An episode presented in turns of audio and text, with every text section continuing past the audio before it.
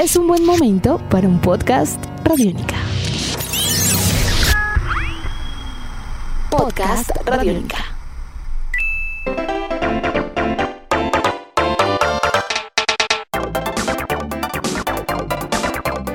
Amigos de Radiónica, sean bienvenidos a una nueva entrega de En Descarga Radiónica, este podcast donde nos encanta charlar, conversar acerca de videojuegos, cómics, cine, televisión y todos estos temas de la cultura geek, de la cultura popular que nos encantan y que nos fascinan. Mi nombre es Iván Zamudio, arroba Iván Zamudio 9 en Twitter y me encuentro con Diego Bolaños, arroba Diego Mao Maestro Diego, ¿cómo vamos? Muy bien, listo. Oiga, ese casco se le ve muy bien. Sí. Usted está listo para... Y aquí tengo las, las, tortugas aquí en un costal. Yo, yo me eché caparazón para la espalda por si me ataca usted por la espalda.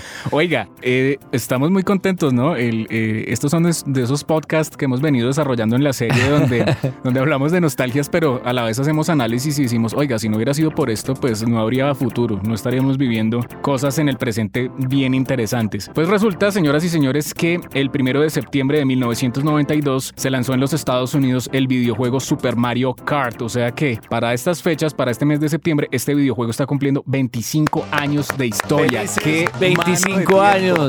Estamos muy viejos. Está, éramos conscientes y fuimos a comprar ese juego cuando salió. Uy, sí. Ah, qué belleza. No, yo todavía lo recuerdo. Yo, yo, yo compré ese juego en.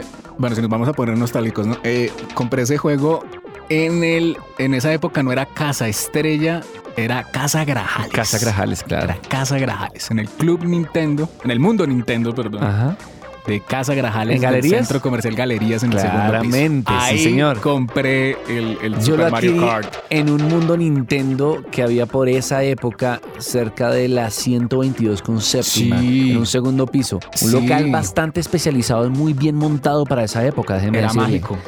Era, era mágico entrar allá. Yo una vez fui, cuando a mí me iban a comprar el Super Nintendo, fuimos a cotizarlo allá. Era más caro, obviamente, pero era, era mágico porque era dos pisos y había consolas por todos lados. Era, era, era una tienda de gaming, como de hecho, creo que de pocas los 90, Y, era, y todos con, con bermudas, gorras hacia atrás, camisa de cuadros.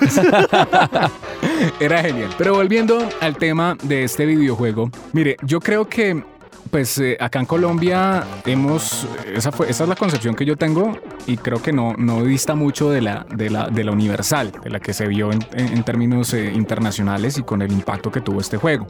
Y es que pues veníamos acostumbrados obviamente a un argumento alrededor de, de Mario, de las aventuras de Mario, de, rescatar a la princesa, de enfrentarse a, a Bowser, eh, veníamos obviamente de, una, de un Super Mario World muy interesante que había planteado una nueva historia, nuevos personajes.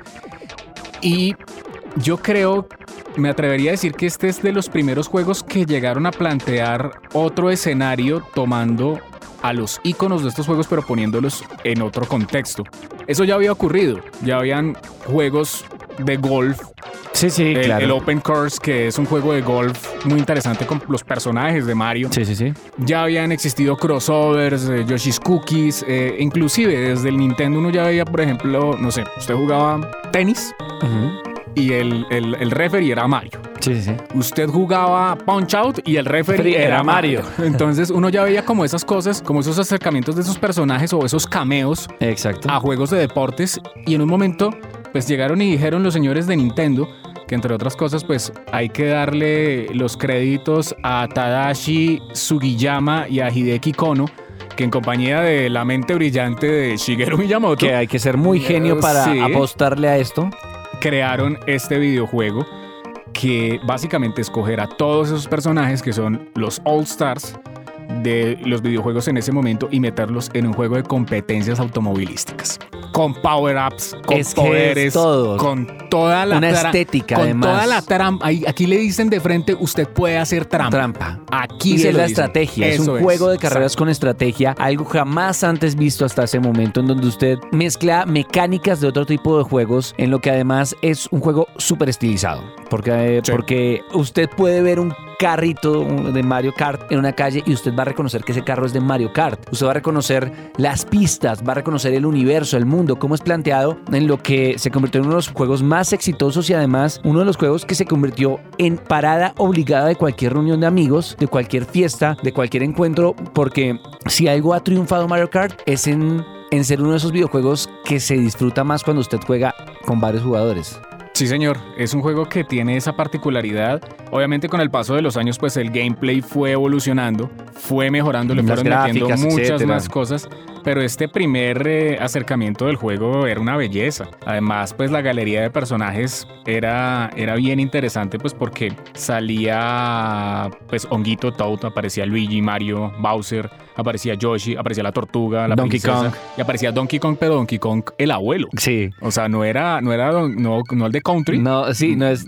No, sí. era el abuelo, El el abuelo. abuelo. el del primer Donkey Kong. Entonces eso le daba también un carácter retro bien particular y el juego fue un éxito. En el momento en que salió fue un juego tanto así que es uno de los juegos más vendidos en la historia del Super Nintendo y pues ha tenido varias recargas eh, de diferentes maneras en diferentes plataformas. Hay una cosa bien interesante y es que este juego produjo un fenómeno. El juego, de, digamos, eh, de los juegos automovilísticos, pero digamos en ese formato del- del- de, los karts, pues en algún momento en este podcast lo hablábamos y pues Naughty Dog no se quedó atrás. Ah, y dijo, no, Oiga, claro. nosotros también vamos a sacar nuestro juego de carros. Y Sega también. y Sega también, y South Park también, y todo es el que, mundo. es que definió un género, creó un género. Creó un género. Sí, señor. Y de esa manera, pues tenemos que decir lo siguiente. Han salido bastantes juegos.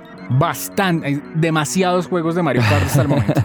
Mario Kart en el 92. En el 96 salió Mario Kart 64. El primero, el, el de Super Nintendo es el único que se llama Super Mario, Mario Kart. Kart. De resto, en adelante todos se llaman es Mario Kart. 96, Mario Kart 64. Después salió en el 2001 el Super Circuit. Circuit. Después en el 2003 salió el Double Dash. Después salió en el 2005 salieron dos. El Mario Kart Arcade GP, que esa máquina es bien interesante. El Mario Kart DS. ¿Dónde se conseguirá esa máquina? Yo la he visto acá ¿Sí? en la ciudad de Bogotá. Sí, señor. Oye. Es que ¿no, sa- ¿No tiene acceso al público? Sí, sí tiene. Bueno, Sí, ahorita me tiene. Mario Kart Arcade GP 2 eh, en el 2007. En el 2008 salió Mario Kart Wii. Sí. 2011 Mario Kart 7. En el 2013 Mario Kart Arcade GP DX, que viene siendo como un arcade tercera parte. En el 2014 salió Mario Kart 8. Y en el 2017 salió Mario Kart 8 Deluxe, Sí. que es una versión eh, engallada, pimpeada, pimpeada. pimpeada de- de- del Mario Kart 8, que es un juego extraordinario. Y recientemente, no sé si ha visto los videos, esto ya va a otro nivel. eh, salió Mario Kart Arcade Realidad Virtual. Sí, VR. Y lo interesante del Sí. juego es que, bueno, usted se pone las gafas, se sienta en el carrito y dentro de la, digamos, el, el- las mecánicas de juego y con los sensores y todo, usted tiene la posibilidad que mientras va manejando, usted levanta la mano, carga la tortuga y Ah, usted claro, mismo la, la lanza tira, y la la dispara. ¿Qué es eso? El futuro el es futuro, hoy. el futuro. Y esas cosas son, eh, esa es la prueba de que Nintendo, con el paso de los años en un juego como Mario Kart, lo ha sabido evolucionar para que usted siempre viva una experiencia así, de competencia así de divertida. Datos importantes para tener en cuenta acerca de Mario Kart. Es una de las franquicias más exitosas que ha tenido Nintendo en toda su historia. Fue fundamental para crear un nuevo género y, e incluso tiene su, pro- su propio merchandising, ¿no? O sea, Sí. hay una línea completa dedicada a Mario Kart que es completamente exitosa y que, pues, es que es muy, muy bueno y está ligado a la infancia de muchísimas personas. Para usted, ¿cuál sería la mejor edición de Mario Kart que ha jugado? Mire, a mí la de Super Nintendo me gusta mucho. La primera es... es, pues, es la primera. es yo la- yo más creo linda. que la dejaría aparte. Yo la dejaría aparte, pero a mí me gustó mucho el de 64. También. A mí el de 64 me encantó y el, y el Mario Kart 8 con el Deluxe. Me Sí, la nueva ¡ah! versión ha sido Es- no, es- increíble. Es, tremendo. Además que, por ejemplo, jugar eso en línea, uff, no, eso es, es delicioso. Ha vendido más de 100 millones de copias. Eh, además, recordemos que Mario Kart Wii es el mejor, el juego más vendido de toda la serie, eh, vendiendo 36.38 millones de copias para el año 2015. Estamos hablando de una de las franquicias más exitosas de los videojuegos en toda su historia, ¿no? Sí, señor. De las más exitosas. Y yo creo que, que, Uy, ¿sabe hizo acordar usted? cambió, cambió todo. Cambió el algoritmo de muchas cosas de que los juegos de carreras no fueran. eh, pues, hombre, es que estábamos hablando de 1990, años 90, pues. Y estábamos con juegos como Top Gear, Lamborghini. F0. eh, sí, bueno, F-Zero era divertido. pues... Pero que llegue una cosa como Mario donde usted puede hacer todo, o sea, le abran el mundo de posibilidades y que usted se caiga a un precipicio y salga, la quito y lo levante y lo pongo otra vez en la pista y perdí, quedé de octavas. Eso cambió todo. Eso cambió todo. Además, para finalizar también, yo no sé si usted alcanzó a conseguir una, un juguete de cajita feliz de Mario Kart. Sí, claro. ¡Ah! ¿Qué tal esa cosa? No, genial. Ese es el impacto, sus comentarios, sus recuerdos también son bienvenidos, ¿no, Iván? Sí, señor. Si nos quieren escribir, arroba Iván Zamudio 9 en Twitter, arroba Diego Mao B, que nos cuenten cómo fue que vivieron ustedes hacia los años 90, tempranos años 90. ¿Y cuál, es- cuál es su pista favorita? ¿Cuál es su pista favorita? ¿Cuál es su personaje favorito? Porque no solamente era una galería con estos personajes iniciales, sino que después esto se ampliaba a una galería Oiga, de antes de que cerremos. personajes tenaz La dificultad. también. Un juego que además le permitía a usted comple- ser- divertirse completamente en Sí. carreras. Tenía también el modo, el modo batalla, que no, Uf. no lo he vuelto a jugar yo, la verdad. Sí. Un modo batalla que fue, que fue increíble. O sea, inventarse ese modo batalla para disfrutar de esa forma con, con- con tres amigos y además haber creado ese, ese, ese curso de arcoiris, ese Rainbow Track, que básicamente era ese homenaje y, y esa, ese regalo para los gamers hardcore que le permitió al juego también convertirse en leyenda, ¿no? Sí, señor. Y que eh, se sigue expandiendo, sigue creciendo y que aparte de eso es un juego que hoy en día usted tiene el, el juego y con los DLCs lo viven alimentando de una manera atroz, viven sacando más moticos, más carritos, más... Ah, ahora ah, esa es la otra, ahora usted tiene motos, ¿no? Pero, eh, o sea, es una cosa así, es una cosa que cada vez se va alimentando más porque tiene muchas posibilidades. Es un juego que va a seguir creciendo y que hay que esperar ese, ese Mario Kart de realidad virtual con los brazos abiertos porque, como lo dije hace un momento, esta es la prueba de una evolución de 25 años de historia alrededor de todo eso. Así que esperamos sus comentarios y que nos cuenten también sus vivencias alrededor de lo que fue Super Mario Kart.